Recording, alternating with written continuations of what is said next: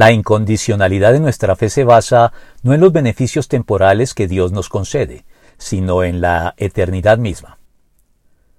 Decía Víctor Frankl que la fe en Dios es incondicional o no es fe.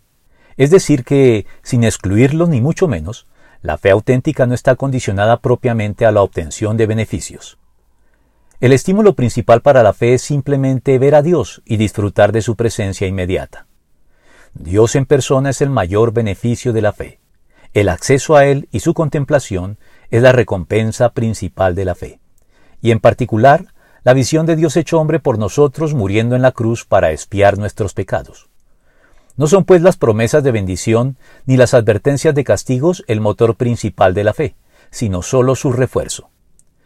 Quizá nadie lo ha expresado mejor que el indeterminado autor del conocido soneto a Cristo crucificado, cuando dice, No me mueve mi Dios para quererte el cielo que me tienes prometido, ni me mueve el infierno tan temido para dejar por eso de ofenderte.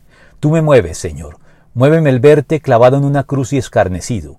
Muéveme el ver tu cuerpo tan herido. Muévenme tus afrentas y tu muerte.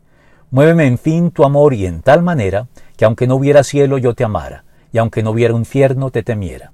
No me tienes que dar porque te quiera, pues aunque lo que espero no esperara, lo mismo que te quiero te quisiera. Por eso Job también declaró mucho antes, yo sé que mi Redentor vive y que al final triunfará sobre la muerte. Y cuando mi piel haya sido destruida, Todavía veré a Dios con mis propios ojos. Yo mismo espero verlo. Espero ser yo quien lo vea y no otro. Este anhelo me consume las entrañas. Job 19, 25 al 27.